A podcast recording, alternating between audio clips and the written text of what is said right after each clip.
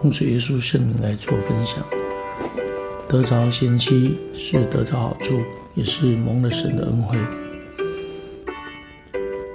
若是能够进入婚姻，婚姻成功、幸福美满；若是选择对象错误，婚姻失败，一生痛苦。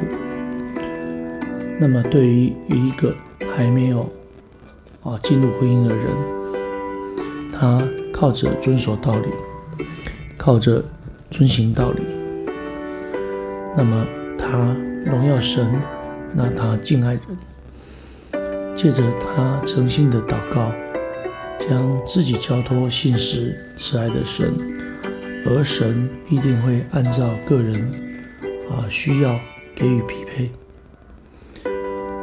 箴言十八章二十二节里面这样谈到：得着贤妻是得着好处，也是蒙了神的恩惠。能够得到好处，是因着神的恩惠而得的，而这件事情就是得到这个啊贤惠的妻子。男大当婚，女大当嫁，婚姻的大事，应该父母都会很关心。他关心的是，若婚姻成功，一生幸福；婚姻失败，一生痛苦。所以选择对象的部分也必须要非常的谨慎。然而，房屋钱财是祖宗所遗留的，唯有贤惠的妻是主所赏赐的。人是没有办法知道自己的未来如何，更不知道对象是谁。那谁是美好的另一另外一半，当然是不可能会知道。但若能够来相信婚姻是神的安排，甚至啊遵守一男一女一生一世一夫一妻的一个这样的一个神的命令，那么神自然会赏赐贤妻。一个人若得着了贤妻，那么先生心里会有依靠，他不会缺少利益。也就是说，有贤惠的妻子来帮助，他会来好好的料理家务，让全家人的吃用都能够妥善的安排。甚至你得到的妻子，她说出的话语能够来得到智慧，舌上有仁慈的法则。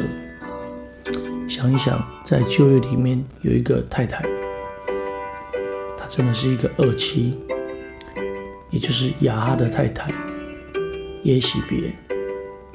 她的舌上没有仁慈的法则，她开口就是发愚昧。但是我们想一想，主耶稣肉身的母亲，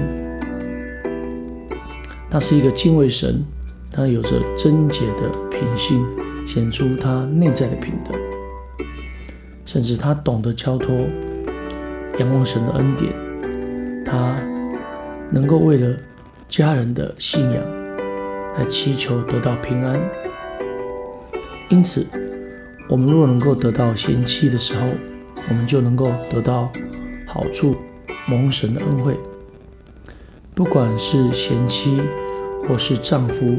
事实上，都是神的一个带领。你想娶个太太吗？又又或者是你想得到一个媳妇吗？那么，也只有守道、行道、荣耀神、敬爱人，借着诚心的祷告，交托慈爱信实的神，他必会按照个人的需要来赏赐我们。感谢神，今天的分享就到这里。只有将一切荣耀、颂赞、全名都可以给天上真神，愿耶稣基督将那平安赏赐我们。哈利路亚，阿门。